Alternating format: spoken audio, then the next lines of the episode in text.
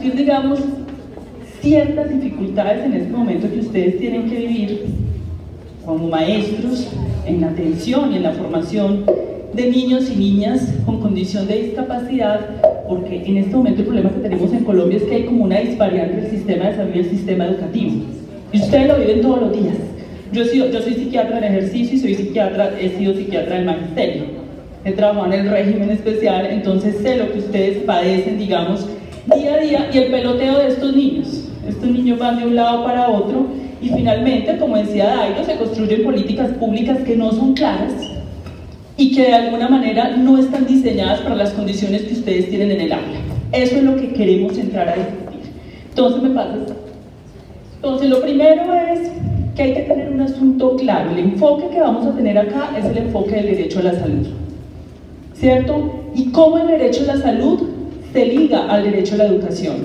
El derecho a la salud, tal y como lo define en este momento la constitución política, depende de unos determinantes de la salud y uno de ellos es la educación. O sea, no hay derecho a la salud sin educación.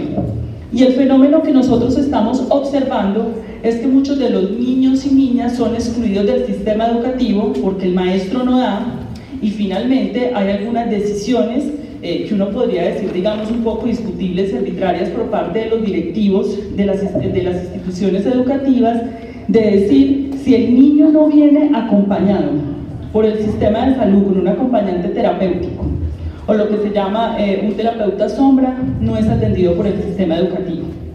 Ese, digamos, eso, eso, lo vemos nosotros permanentemente en la consulta de psiquiatría, están llegando niños y niñas excluidos del sistema educativo por estas razones, porque las EPS les han quitado su acompañante terapéutico y no los han recibido, y eso es una realidad que ustedes tienen que vivir. Es decir, el niño está doblemente vulnerado, porque se le excluye, la educación es la entrada para los demás derechos. Ahorita vamos a ver unas cifras de la, de la imposibilidad, casi que si en este momento nosotros cogiéramos población adulta con condición de discapacidad y le hiciéramos una entrevista laboral, el 90% no podría acceder porque los niveles de analfabetismo son altísimos y cuando se le vulnera el derecho a la educación, inmediatamente ya estamos haciendo una progresión para vulnerarle su derecho al trabajo.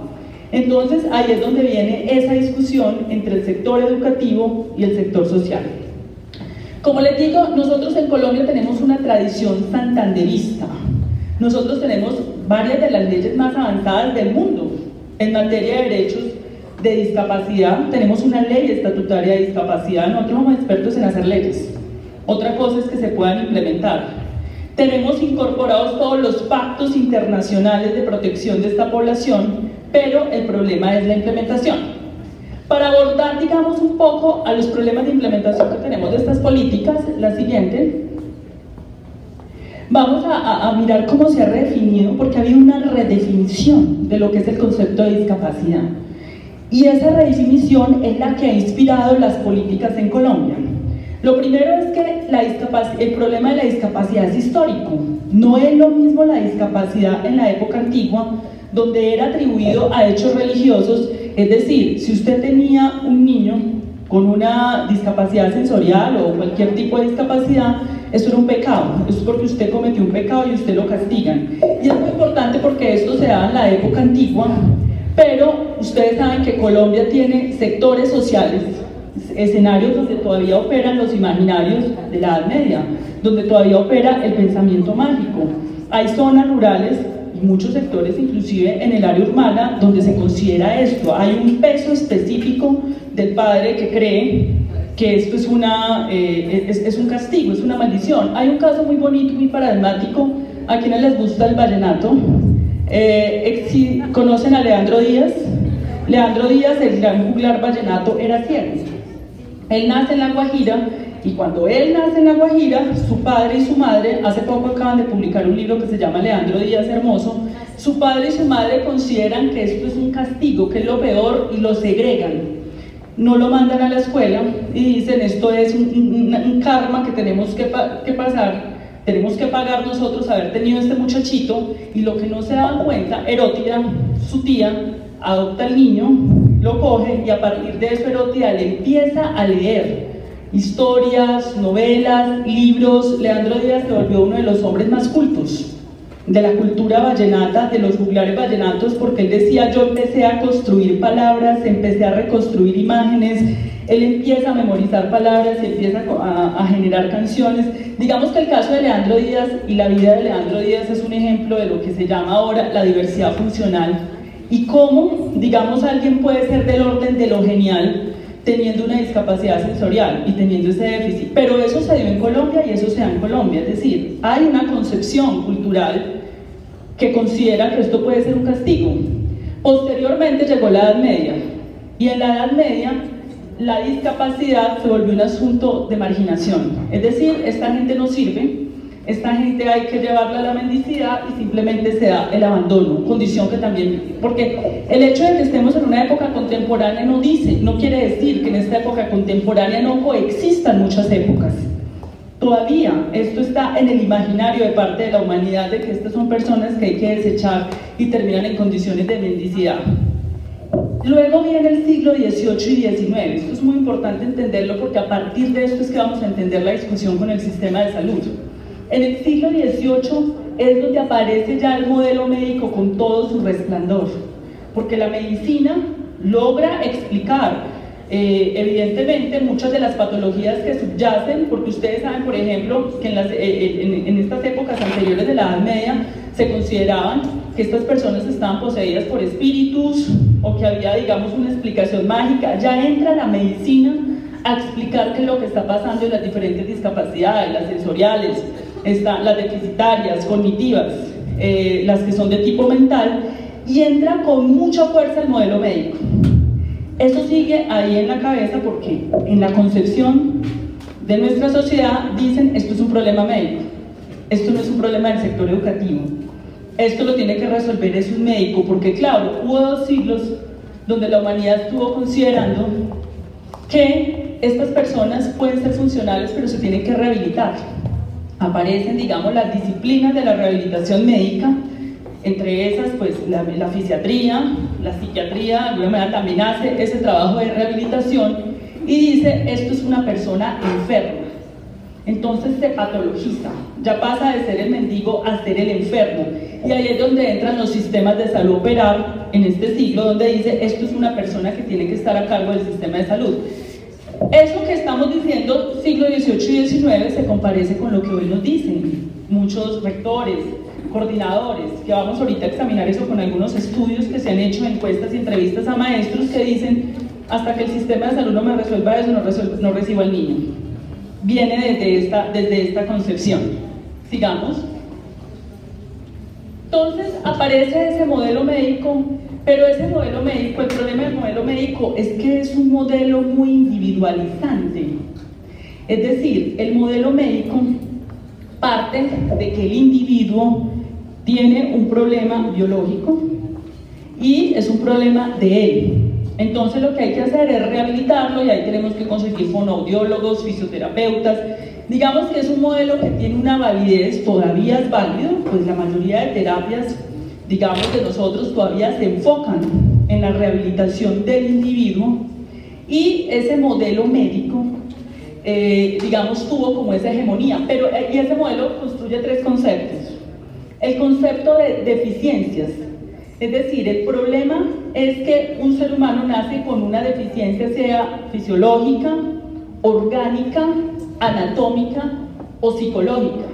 Ahí, por ejemplo, está la sordera, la esquizofrenia, como una forma de discapacidad, digamos, eh, eh, mental. Y, pero ese es un concepto. El segundo es el concepto de discapacidad. Es decir, la discapacidad, usted puede tener una deficiencia, pero necesariamente eso no lo discapacita. Pues el ejemplo es Leandro Díaz. Él tenía una deficiencia, pero pues lejos de ser una persona, evidentemente eso le generó discapacidad para muchos asuntos, pero lejos de ser pues una persona vulnerable cuando es casi un genio del vallenato, eh, que inspiró el vallenato eh, en, su, en su mayor esplendor y en su mayor capacidad de componedor, porque ellos decían el componedor, no se decía el compositor, sino el componedor, así era como se manifestaba. Entonces la discapacidad son las restricciones que le genera a ese individuo que tiene esa deficiencia. Entonces no puedo caminar, si la esquizofrenia me aísla o si por ejemplo tengo un trastorno por déficit de atención e hiperactividad no me puedo quedar quieto en un solo segundo y estoy desesperando al maestro por todas partes, el maestro ya no sabe qué hacer con ese niño, se desesperó. Eso digamos ya lo que se alude y se denomina como discapacidad. Y ya la minusvalía es que la condición de discapacidad lleva a un deterioro social y económico de la persona. Es decir, ya es, eh, digamos, las condiciones socioeconómicas de la población con condición de discapacidad pues tienden a ser peores, pues porque evidentemente los niveles de dependencia, el gasto de bolsillo de las familias cuando los seguros y los sistemas de salud no asumen las coberturas que tienen que asumir son altísimas, son ominosas. Hay familias que básicamente se gastan sus recursos para sostener un niño de estos y permanecen permanentemente en la lucha con los sistemas de salud para poder a, eh, asumir la situación de minusvalía. Entonces esto fue el aporte del modelo médico y eso dominó durante dos siglos el pensamiento, digamos, y el tratamiento que se hacía y aún domina, aún domina, porque nosotros todavía seguimos sobre un, un manejo médico muy individualista. Los psiquiatras seguimos sobre el problema del individuo. Y poco se ha desarrollado en este sistema de salud modalidades comunitarias ha habido modalidades comunitarias en Bogotá, ustedes las conocen como el RBC, en el sistema de salud, que son los grupos, eh, equipos básicos que se desplazan a cada una de las comunidades para hacer el acompañamiento al cuidador, pero eso ha sido desmontado en Bogotá, entonces efectivamente, digamos, queda la persona a su eh, envuelta, digamos, solamente con la cita médica y no hay ningún otro tipo de soporte. Continuemos. Pero viene otro modelo, en contraposición y en extremo al modelo médico, que es el modelo social. El modelo social ya dice, es que la ya se basa al otro extremo, porque ya dice el problema de la discapacidad es un problema no de atributo individual, sino es el producto de las relaciones sociales. Entonces vienen todas estas discusiones, sin embargo, pues es un modelo que ya se va al extremo porque entonces ya desconoce los atributos biológicos que efectivamente tiene la discapacidad. Y este modelo es lo que genera un debate, que es un debate muy reciente de los últimos 30, 40 años, de cómo se crean políticas sociales y legislativas para esta población, que eso ha sido un, digamos, un logro también de la sociedad civil. Cuando se movilizan, bueno, ¿cuáles son las políticas sociales y legislativas que vamos a hacer? La Organización Mundial de la Salud, después de tantas discusiones, solo en el año 2001, hace un reconocimiento de lo siguiente y dice, mire, es que la discapacidad no es solamente el individuo, la discapacidad es la sociedad, porque la sociedad es la que le pone barreras y le hace más difícil a esa persona vivir. El hecho de que el Transmilenio de Bogotá, dígame quién con una discapacidad física puede montar, pues es que así usted no tenga discapacidad física, usted no puede montar el Transmilenio. no es como un buen ejemplo, porque pero, digamos, lo que, lo que se discute, digamos, eh, en, las concepciones liberales, es que la sociedad tiene que hacer el esfuerzo de dar igualdad, igualdad de oportunidades a todos los individuos, sean como sean, sea LGTBI, tenga condición de discapacidad, sea negro, indio, de cualquier raza, de cualquier... Eso, y eso lo incorpora la OMS. Entonces ahí ya se dice, la sociedad tiene que responder por esa persona y la sociedad se tiene que adaptar a ella. Porque un asunto de lo médico es que lo médico siempre te va a poner al niño niña entre lo normal y lo anormal. Entonces lo que el papá y muchos maestros están buscando en el consultorio del psiquiatra es que el psiquiatra vaya y le ponga que tiene trastorno. Y lo mejor que le puede pasar, claro, porque el maestro ya se alivia, uy, no, el problema no soy yo, es que este niño tiene trastorno por déficit de atención hiperactividad, no es un problema de la pedagogía. Y claro, evidentemente al niño se le, se le aquieta. Yo soy, digamos, yo sé que hay un debate muy fuerte, pero yo soy defensora de la medicalización de los niños con déficit de atención y hiperactividad, porque pues efectivamente el niño, a partir de medidas normativas, pues, y, también con la medicación, el niño progresa. Uno, uno digamos, puede entender eso. Pero eh, un poco es, el, tema de lo médico es lo normal y lo anormal. Entonces la OMS dice, no, pero es que ¿quién define qué es normal y qué es anormal? ¿Era anormal Leandro Díaz? ¿Era anormal? ¿Y, normal con respecto a qué? ¿Qué es lo que espera la sociedad de usted? Ese es el asunto porque ese estigma está acá. Ustedes lo han tenido muchas veces, ese niño, ese niño no va para ninguna parte. Y esta es desesperanza, ay, no hay mucho que hacer. Entonces, dejémoslo ahí porque pues hay que. Entonces, digamos que eso es un asunto. Entonces, la OMS dice, no, la discapacidad también está en la sociedad. Está en el individuo, dentro del modelo médico, pero también está en la sociedad. ¿Y qué buscamos? ¿Qué debe buscar una política pública para estas personas? Lo primero, que esa persona logre un nivel de autonomía. La preocupación y la angustia de todo padre con un niño de estos es, ¿y si yo me muero, qué pasa? O sea, ellos eh, están volcados, obviamente la vida se vuelca hacia ellos. Cuando uno es padre de un niño de esto, la vida de uno ya es ese niño. Están volcados día y noche en función de eso, inclusive se da el abandono también, porque esto es un asunto, digamos, que, que resulta un intolerable para muchos padres y termina asumiendo la mamá sola.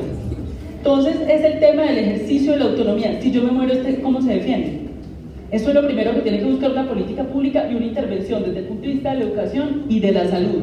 Lo segundo es la participación en la toma de decisiones, porque por supuesto toda política tiene que tener un elemento de participación, pero entonces la gente, ah no, pero es que este, este no opina, este que va como el paciente psiquiátrico, al paciente psiquiátrico se asume, este no decide, pues nada, decidamos por él, hablemos con la familia, eh, y básicamente es un sujeto pasivo sobre el cual yo puedo actuar. Y esa puede ser la actitud de muchos médicos que efectivamente ocurren que deciden, evidentemente hay unos parámetros donde el médico tiene que decidir, porque si la persona no tiene competencia mental para poder tomar decisiones, pero es que no todas las veces que hay un trastorno mental no, no, no hay, no hay capacidad para decidir.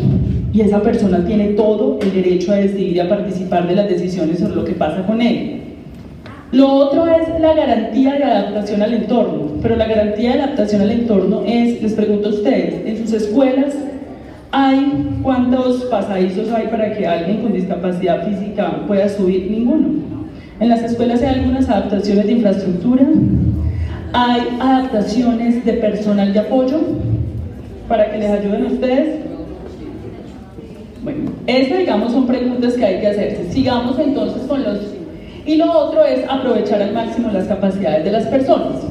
Entonces ya en el 2012, después de todas estas discusiones, la Corte Constitucional acota, en este momento el concepto de discapacidad, lo discutíamos con Dairo recientemente, es un concepto muy revaluado porque entonces lleva al otro, al, proceso de estigmatización, es que usted es discapacitado. Cuando usted le dicen que es discapacitado, eso es como cuando usted le dicen Ustedes no saben el peso que puede tener sobre una familia que un psiquiatra le diga usted tiene esquizofrenia. Eso es demoledor, porque inmediatamente en ese, en ese diagnóstico va implícito usted no va a servir para nada.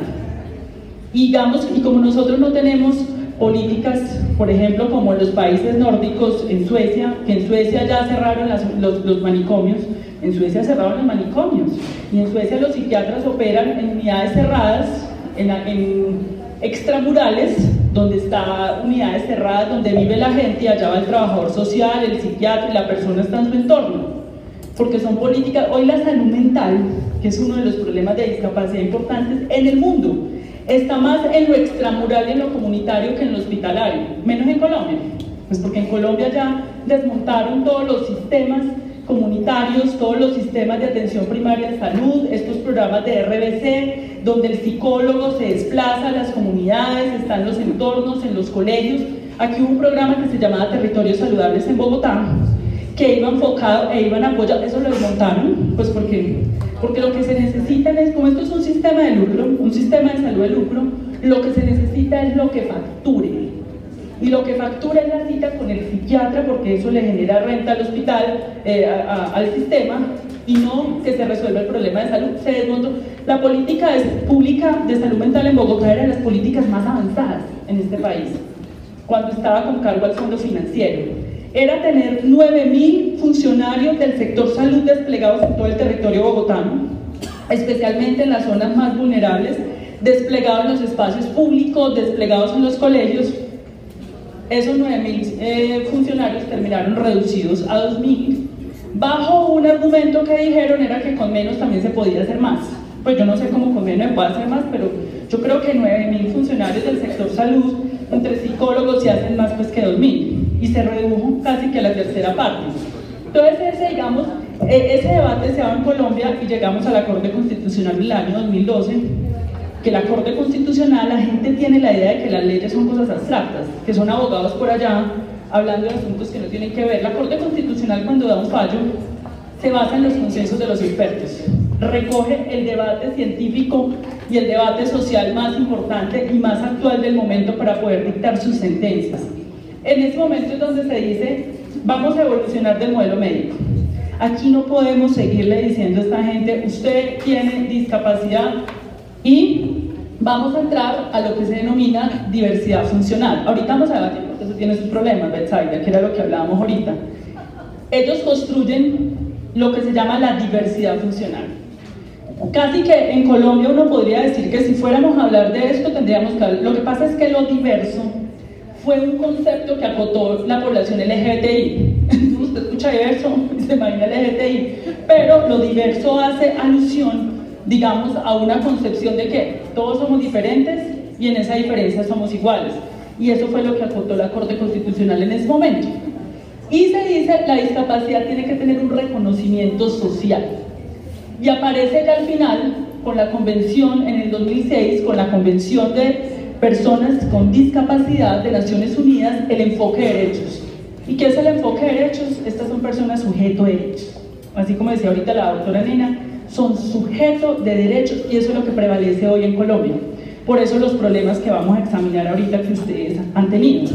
Porque por un lado, entonces el rector está enredado porque tiene varios niños y niñas, el maestro está en depresión, está en ansiedad, está en burnout que la presencia de trastornos depresivos y ansiosos en el magisterio son altísimos, entonces el maestro está agotado, el rector ya no sabe qué hacer, entonces termina vulnerando el derecho expulsando al niño. Se lo palotea al sistema de salud y el sistema de salud, la EPS dice que no, que eso le corresponde al sistema educativo. Esa es la discusión que en este momento hay con las terapias ABA. Recientemente, las EPS apoyadas por el gobierno, han tomado la decisión de que el acompañamiento terapéutico no tiene por qué cubrirlo el sistema de salud. Ellos dicen que el acompañamiento terapéutico debe ser un asunto del sistema educativo, ¿cierto?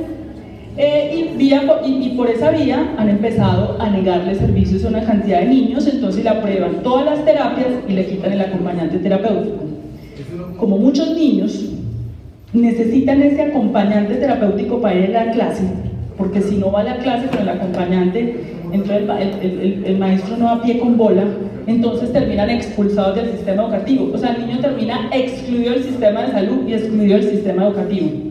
Por doble vía, y cuando llegan ya, obviamente duran meses. Cuando ya le llegan a uno al consultorio, el niño lleva meses, ya está en un retroceso, está más agresivo, está en un retroceso franco porque fue excluido de los dos sistemas de protección más importantes para esta población. Sigamos. Entonces, eh, pasemos.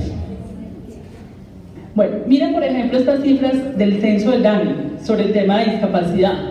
En Colombia, en el 2005, que esto ya es bastante tiempo, pero ahorita está aumentado, son 400.313 personas con condición de discapacidad menores de 18 años. Es decir, la población que tienen que atender ustedes, que es la que les llega a ustedes. El 9.1% tiene discapacidad motriz. El 14% discapacidad sensorial, sordera, ceguera. El 34% discapacidad cognitiva y el 19.8% discapacidad mental. De esas personas, el 22% están con analfabetismo. La tasa de analfabetismo de la población colombiana alcanza más o menos el 8%, pero en esta población es superior. Es superior y el promedio de años escolares es de 5 años, no pasan la primaria. Entonces eso los vuelve todavía más vulnerables, porque pues imagínese usted dónde va a conseguir trabajo, si, no puede acceder ni siquiera a la educación superior, y esto es una población bastante importante, o sea, son, la mayoría solamente alcanzan la primaria. Entonces, bueno, digamos, se calcula que entre 1 y 2% de niños con condición de discapacidad asisten a la escuela, solo el 1%. Eso es, suprema, eso es una situación de exclusión fuerte. Lo otro es que a partir de todo este discurso, del enfoque de derechos y que esto es un país santanderista, este país tiene las leyes de, tiene las leyes de Dinamarca, pero en Cundinamarca. Entonces aquí, aquí se adoptó todo el discurso de, vean señores, aquí no podemos tener el hecho de que usted coja un niño con esta eh, diversidad funcional, por denominarlo en términos de la corte y, y, la evolución que ha tenido el concepto, y lo ponga en una aula especial con educadores especiales y lo está discriminando. Ese es el concepto, y toda la política pública está sobre eso. Resoluciones, decretos, leyes en este país no permiten que esos niños sean, metidos, sean incluidos o... Entonces terminan generando lo que muchos maestros me han dicho, es la inclusión excluyente. Porque los, los meten al aula, pero el maestro los termina excluyendo por la realidad material de los hechos. ¿Cuál es la realidad material de los hechos? Que tenés 40 niños, tenés ese niño ahí, entonces ¿cuál es la tendencia del maestro? El maestro empieza como, bueno, vamos pasando el ahí, eh, yo no voy a trazar a todo el grupo pues por dedicarme a este. Entonces se termina trazando más el niño y termina siendo peor de vulnerado, pero la política pública está desconectada de la realidad, porque pues aparte de eso, si vos no, como Secretaría de Educación, que esa es la discusión que tenemos ahorita, no le das apoyos al maestro, porque listo, bueno, hagamos pues, adoptemos este discurso y adoptemos esta concepción de derechos, pero entonces, venga, abramos el debate sobre cuáles son los apoyos que tiene que tener el maestro en el aula de clase, el personal especializado que tiene que ingresar allá. No existe. No existe ese, ese personal especializado. O capacite a ese maestro para que maneje, porque la mayoría no están capacitados. Entonces, eh, y aparte de eso, imagínese usted la diferencia que puede haber de una discapacidad sensorial a una mental. Eso es del cielo a la tierra, pues. Entonces ahí, entonces ahí se está generando en este momento lo que se llama es una inclusión excluyente donde el maestro se vea gatas en esa situación. Pero además, sigamos, vamos a mirar aquí, por ejemplo, lo que ha pasado en Colombia. En el año 2011, esto es una publicación de la revista colombiana de psiquiatría, se hizo un estudio con 393 maestros de colegios públicos de Bogotá. Y se les preguntó lo siguiente, ¿Cuál es la percepción que usted tiene de preparación para trabajo con escolares con diferentes discapacidades? ¿Me siento preparado para educar estudiantes con discapacidad física? Respondieron el 28% apenas. ¿Me siento preparado para educar estudiantes con discapacidad sensorial? Solo el 19%. ¿Y me siento preparado para educar estudiantes con discapacidad mental cognitiva? 19%. ¿Me siento preparado para educar estudiantes con problemas emocionales? 45% menos del 30% de los maestros manifestaban tener la preparación para asumir esto. Teniendo en cuenta que lo que se denomina problemas emocionales no necesariamente es una discapacidad. Es decir, eh, la mayoría de maestros en menos del 20% no saben cómo manejar estos temas y les corresponde porque les obliga la, la, ley. Entonces ahí hay una discusión. Sigamos con la otra pregunta que les hicieron. Preparación para trabajar con estudiantes con discapacidad y género del docente.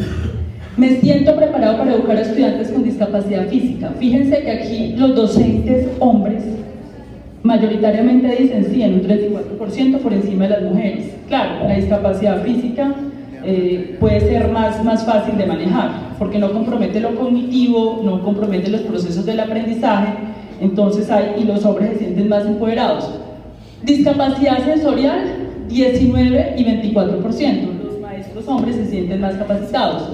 Discapacidad mental, ahí viene el problema, mujeres el 20%, y miren que en esto de la discapacidad mental se ve un porcentaje bastante bajo, porque es que es el asunto de lidiar. Lo cognitivo altera los procesos del aprendizaje, pero cuando hablamos de lo mental también se altera la conducta, el comportamiento, la conexión, la comunicación, como pasa con el autismo, eh, los niños agresivos, inquietos, entonces esto digamos sí que menos lo manejan.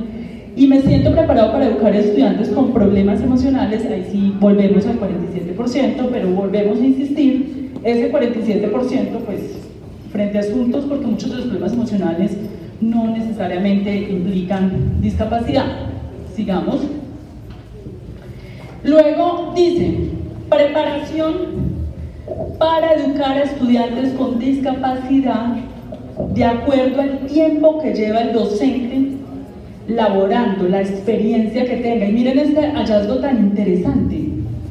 Los docentes que llevan tiempo de labor menor de 10 años, que son estas barritas, que son estas grisecitas, aquí, son los que se sienten más preparados para educar estudiantes tanto en discapacidad física como en discapacidad sensorial, en todas las discapacidades, el docente más joven. Esto daría cuenta de que dentro de los nuevos sistemas de formación educativa, educación superior eh, de las facultades de educación, se está introduciendo esto porque estos son debates, digamos, muy contemporáneos. El problema de la diversidad es una lucha de la, de la contemporaneidad. Pues que si usted decía que era gay, o sea, en Grecia todo el mundo era gay. Adriano era gay, los emperadores eran gay, pero pues un discurso sobre la diversidad no era abierto, puede ser un discurso taimado y el rey fuera, así fuera gay se tenía que casar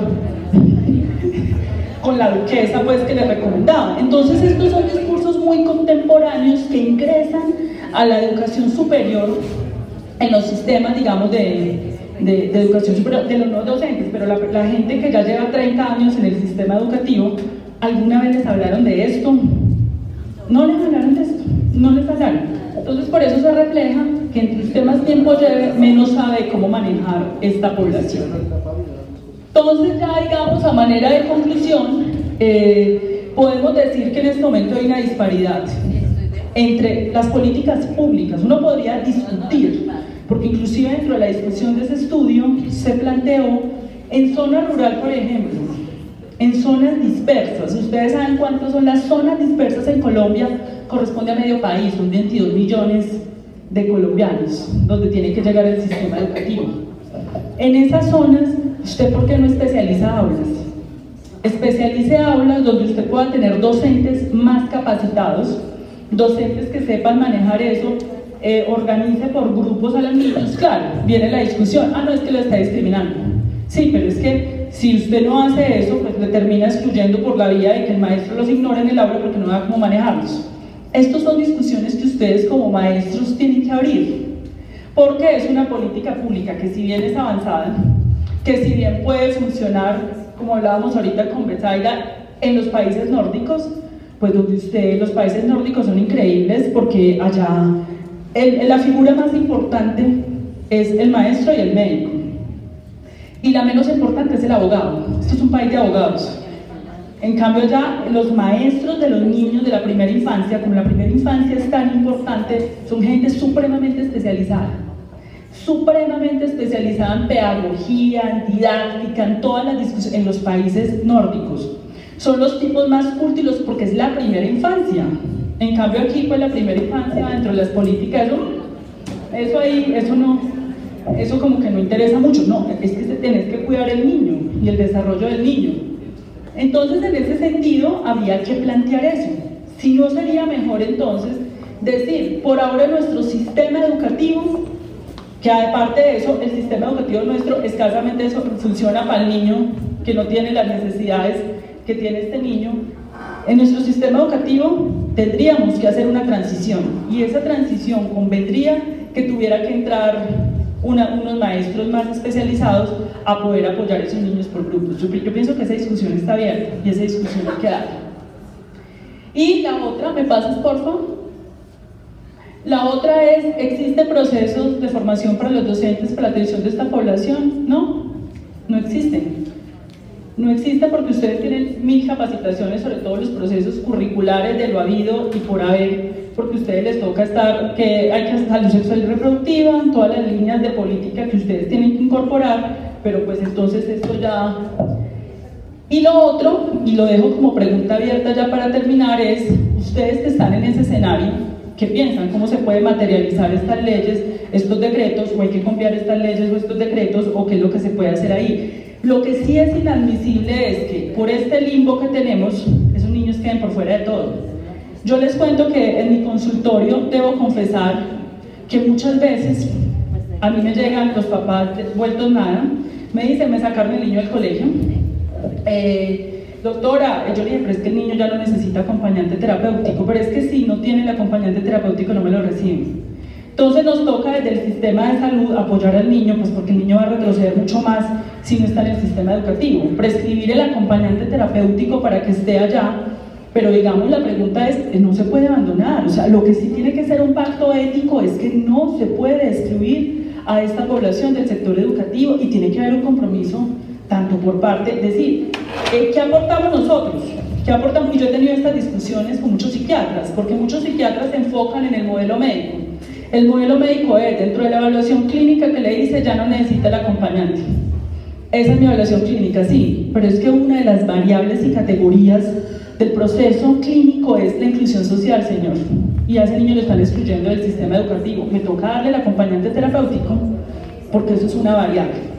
Eso es una variable, pero eso no es la concepción, porque estas discusiones tampoco se dan al interior de, los espacios académicos, médicos, digamos, con este nivel de profundidad, cuando nos toca tomar decisiones éticas. Que yo considero que tengo que darle el acompañante para que vuelva, porque yo no puedo decir, esperemos a que el, a que el Ministerio de Educación resuelva, que en este momento ya hay un litigio en la Corte Constitucional porque eh, la Corte Constitucional ya requirió al Ministerio de Educación, al Ministerio de Salud, me hacen el favor y me aclaran entonces quién va a asumir esto. Pero mientras que resuelve el Ministerio de Educación y el Ministerio de Salud, ni ustedes como maestros, ni nosotros como médicos podemos dejar de garete a estos niños. No los podemos dejar. Así resulte eh, que el protocolo médico no dio mucho para que le pudiéramos poner, pero eso, digamos, es una pregunta que está sobre la mesa y que tenemos los médicos sobre la mesa permanentemente. Entonces yo dejo por ahí, de pronto si ustedes tienen algún comentario, eh, preguntas. Desconocemos los derechos que tienen los niños y por eso nosotros estamos hoy aquí, porque realmente nos preocupan esos niños que tienen ese déficit y queremos de alguna forma poderlos ayudar. ¿Sí? Entonces, tú hablas de, todo lo que hemos oído en estos dos días, por ejemplo, hoy la doctora nos hablaba que si teníamos la persona que nos acompaña, nosotros no tenemos esa persona en el aula. Y sin embargo nosotros, dentro de esa cultura colombiana, aprendemos a, a, como a, todas esas situaciones diarias en el aula. ¿sí? Entonces, yo creo que realmente nosotros no, no estamos fuera de ese factor ético que tú hablas, nosotros, por el contrario, estamos velando por el bienestar del niño, pero entonces yo pregunto, entonces prevalece el bien particular por el general o el general por el particular, porque es que realmente son situaciones difíciles, o sea, realmente que nosotros estamos día a día en el aula, yo hoy le decía a la doctora nosotros, en mi curso, yo tengo 32 estudiantes y tengo 15 estudiantes diagnosticados por diferentes situaciones, unos con trastorno de ansiedad, eh, niños abusados sexualmente, dos niños con déficit eh, cognitivo, y así cada uno con esas situaciones. Entonces imagínate, esos 15 con relación a los otros 15 en el aula y a todos les estamos dando respuesta. Y lo último que nosotros de pronto quisiéramos es excluir al niño del aula, independientemente, pero entonces, mira, no es fácil. O sea, la realidad de las situaciones del día a día en el aula no es fácil y no podemos, o sea, yo no sé, realmente la carga del maestro en Colombia es alta, alta. Entonces, pues realmente cuando nosotros, nosotros inicialmente nosotros hacemos el protocolo, yo hablo desde un colegio distrital, nosotros hacemos las remisiones cuando yo inicio mi diagnóstico, yo evidencio esas situaciones, esos 15 niños que yo te estoy hablando están remitidos a orientación. La orientadora, ella es la orientadora, la orientadora hace todo el protocolo y lo primero que nosotros pedimos es el diagnóstico médico, que nos digan realmente qué tiene el niño, porque pues yo observo en el aula qué hace, ¿sí? Que se tira al piso, que se mete debajo de la mesa, que golpea la mesa, que se nota distraído, entonces yo doy ese informe a la orientadora y ella, que le pega a la orientadora, que muerde a la orientadora, entonces ella remite al médico para que, o los especialistas, al psiquiatra, al pediatra y a cada uno de ellos que nos envíen el diagnóstico primero de qué tiene el niño, de las orientaciones de cómo trabajar con el niño, pero te estoy hablando todo el tiempo, ayer hablábamos de la diversidad, en ese grupo de estudiantes, estoy hablando de los 15 casos críticos, pero yo siempre hablo de que las personas y los niños son como los dedos de la mano, todos totalmente diferentes y todos con una situación, pero yo pienso que, como siempre, como lo han dicho aquí todo el tiempo, es meritorio realmente ser docente y poder ayudar a esos, todos esos niños, ¿sí? Entonces, pues yo me quedo como con esa ambivalencia de lo que tú dices, porque pues sí, el niño tiene una, una situación especial, pero entonces, ¿dónde queda también la salud del maestro las, y de los otros niños? Me parece estar escuchando hablar a los médicos. Ese mismo dilema tienen los médicos. A ver, cuando uno, yo no estoy planteando eso en blanco y negro, estoy planteando los dilemas y las discusiones, pero la mejor manera de uno enfrentar un problema es plantear una alternativa. ¿Cuál sería la alternativa que tú planteas? Esa es la pregunta. ¿Cuál sería la alternativa?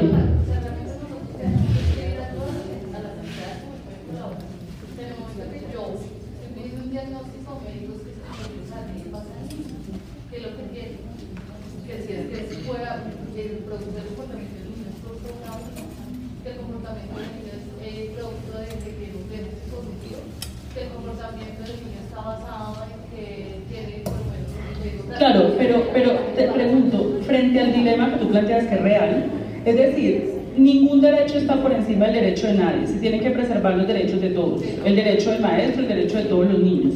Frente a ese dilema, ¿cuál sería la alternativa? Porque tú tampoco, porque vuelvo e insisto, no podemos llegar al punto entonces que los médicos llegan y digan, no, es que por protocolo aquí no podemos mandar el acompañante terapéutico y que usted verá ya qué hace. El problema es el sistema, porque a, veces muchos médicos, lo digo pues, dicen, no, este sistema es muy malo y ya no puedo hacer nada. Usted tiene que exigirse en medio, porque, entonces digamos, hasta que no haga una reforma del sistema de salud, no voy a hacer nada. La pregunta es, ¿cuál es la alternativa?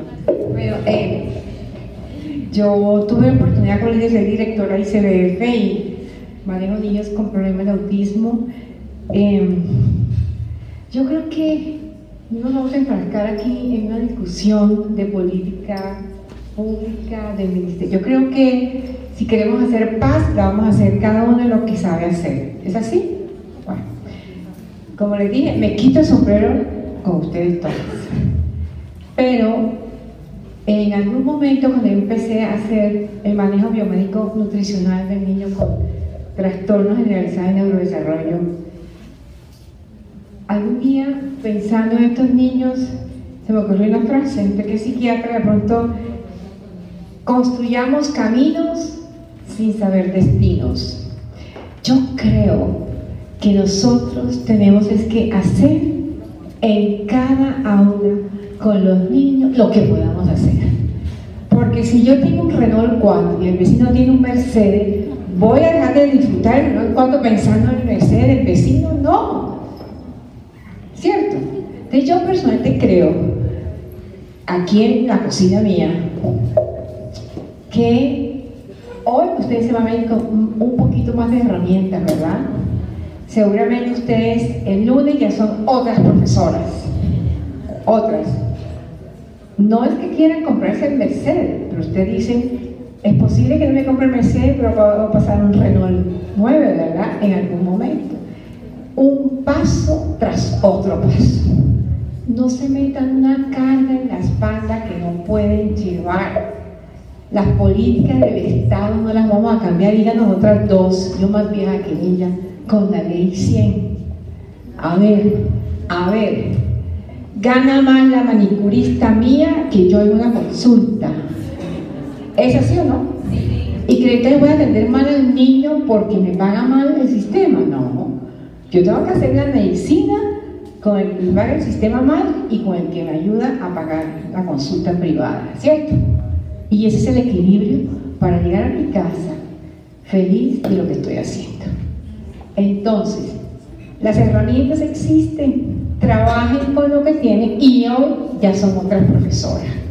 Pero no entren en esa angustia, el mejor ejemplo. Yo tengo un Renault 4 y el vecino un Mercedes y todos los días, ay, ¿cuánto se que No, no, no. Ande con su Mercedes, con su Renault 4. Disfrútelo. Y me pareció su postura. No es fácil. Yo sé lo que usted está diciendo, porque yo tengo pacientes que se suben a la lámpara. Pero yo, señora, cuidado, déjelo, señora, aquí no hay nada que romper. Bueno, sí, pero, pero tú tienes que... Es que cuando me dices que yo no puedo sacrificar a 18 por uno, ¿y dónde está el amor? No sé cuál será su religión, pero acuérdese de Jesús, ¿cierto? Por eso, entonces yo no puedo sacrificar a uno y que por los 18 no. Yo tengo que, es que meter a ese uno dentro de los 18 y cada uno va a ser el profesor de ese que tiene dificultades. Y para terminar la intervención, siempre digan los papás, no diga por qué Dios me mandó a este niño, para qué, usted tenía que crecer y esta era la oportunidad. Y los mejores maestros alumnos con dificultades son sus alumnos, no usted. Claro. Y lo otro es que hay una cosa que yo les digo a los papás. ¿Te quiere que sea médico? ¿Que sea ingeniero? ¿Para qué? Lo importante es que sea funcional y que sea feliz. ¿Me entiende? ¿Qué importa que no sepa la ecuación 2 por 2, 4? ¿Eso qué importa? Pero que sea capaz de ir y no se angustie. Que sea capaz de sentarse en un restaurante y coma tranquilo. Que sea capaz de socializar. El resto me importa lo que sabemos. Entonces, eso es lo que yo aquí detrás de bambalina, porque no soy profesora de preescolar, pero atiendo pacientes. Yo, ese Carlito va a ser bachiller y seguramente eh, vamos a ver en qué se va, cómo lo podemos enrumbar. La, hermana pasó en medicina, a ver, la hermana mayor va a ser médica. Y yo dije a los papás, ojalá aprenda a poner un tornillo, que va a ganar más plata que la hermana médica. Pero cuando el técnico sabe un solo tornillo y es el único que lo sabe le va mejor. Entonces uno tiene es que, que sea funcional, pero que haya un corazón grande en el aula, dentro de los amigos, en la casa. Y es una palabra que no me gusta, pero se usa la sombra. Hay colegios que no les gusta la sombra, otros que sí. Hombre, si tiene posibilidad de sombra y lo logra con tutela, hacerte la sombra, porque le vas a un poquito y no como le dicen que son un estorbo. Las sombras no son estorbos, por favor. Denle la oportunidad. También es un trabajo lindo para la señora. Y son educadores especiales. Ustedes aprenden de ellas también. Eso ahora se les dio por no aceptar la sombra. A ver. ¿Sí me entienden? Entonces, mi único consejo es ese. Trabajen con lo que tienen y con un corazón bien grande. Cuando yo me volví experta en enfermedades crónicas, mi profesora, que en paz descanse, me dijo, para que seas buena en esto, lo único que tienes que tener es, es pasión con un corazón grande. Y con eso termino.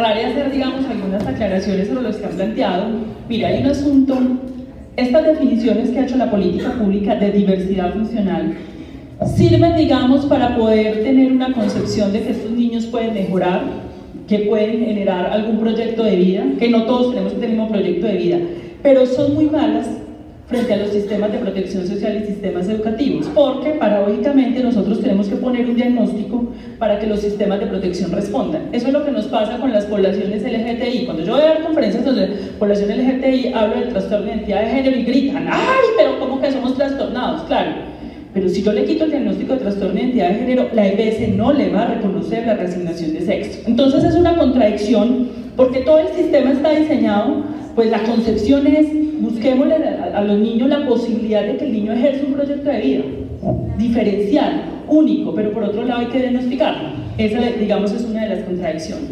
Lo segundo va muy en el sentido eh, de Nena, en que esto me hace acordar mucho de un caso recientemente que hubo de un médico eh, que fue acusado, eso salió en todos los medios de comunicación, este médico fue acusado por la muerte de un periodista que eh, eh, fue el paseo de la muerte, una entonces salieron los médicos en el Facebook diciendo, pero si a nosotros no nos pagan, este sistema es muy malo, las EPS son malas, y no sé qué, y salieron pues a hacer todo un twitterazo en defensa pues del colega, el colega me llama, yo le digo, usted tiene que responder en lo que usted le toca hacer, Usted no puede excusarse en que el sistema de salud es corrupto, que la EPS no le pagó, que no le pagó, porque entonces con qué confianza le vamos a hablar a la población.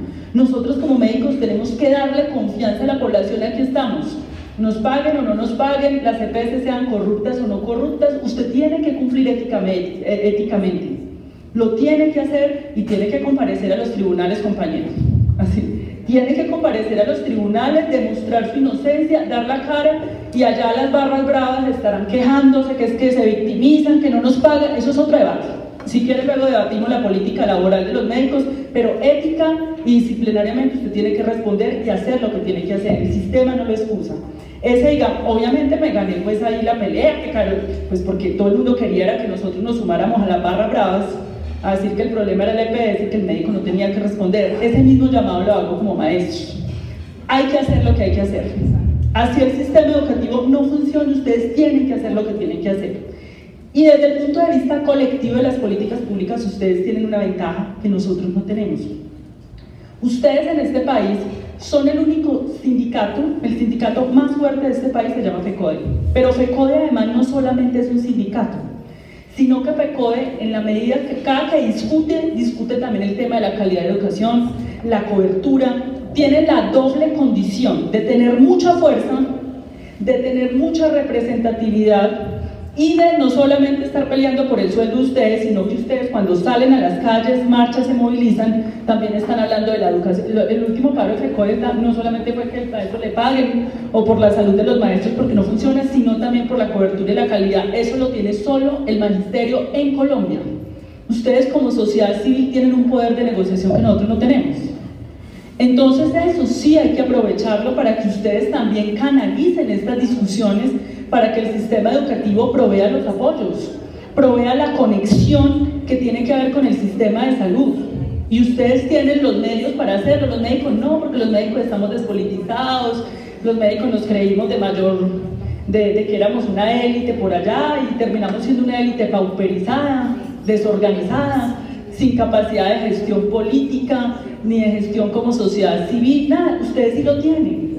Ustedes no, son para nada vulnerables como colectivos, tienen un poder de negociación. Entonces, si uno construye todo esto, porque lo que nos pasa a nosotros es que nos quedamos en la queja del uno al uno, no, construye un documento de propuesta de cómo es que la Secretaría de Educación tiene que responder con los apoyos y cómo conectamos con el sistema de salud, eso se puede hacer. Y existe una herramienta en este país que se llama la tutela. Los padres a través de la tutela también pueden acceder a esas citas médicas. Y ustedes pueden dar esas orientaciones pequeñitas, no les gasta mucho tiempo, usted no se va a desgastar más ahí, pero usted también le puede explicar a los padres porque ustedes tienen un poder inmenso sobre los padres de familia, ustedes tienen el poder del cura, el médico, el cura, el médico, el maestro, tienen un poder inmenso también para ayudarle a los padres para que los padres logren luchar esos derechos y, y lograr que estos niños se queden ahí. Entonces, bueno, yo termino por ahí y bueno, muchísimas gracias.